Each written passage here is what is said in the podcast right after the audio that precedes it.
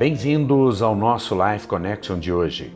Segundo aos Coríntios, capítulo 2, versículo 14, na Nova Versão Internacional nos diz: "Mas graças a Deus que sempre nos conduz vitoriosamente em Cristo e por nosso intermédio exala em todo lugar a fragrância do seu conhecimento."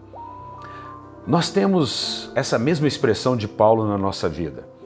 Talvez existam pessoas religiosas que você conheça e que estejam perto de você que de fato não têm esse favor de Deus na sua vida e elas não andam vitoriosamente em Cristo Jesus e nem exalam esse, essa fragrância maravilhosa de Jesus, o bem, bom perfume de Cristo.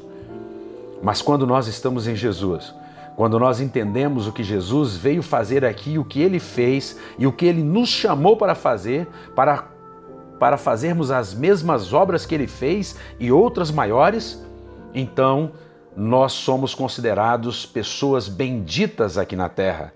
Nós somos pessoas que atraem a atenção dos outros. As pessoas têm prazer em estar perto de nós, porque nós temos o perfume de Cristo. Essas pessoas não podem ver Jesus, mas elas podem ver Jesus através de você. Elas não podem ver o amor, mas elas podem experimentar o amor através da sua vida. Deus nos dá essa graça, nos dá esse favor de vivermos vitoriosamente nessa terra. Em Cristo, eu sou mais que vencedor. Você é mais do que vencedora.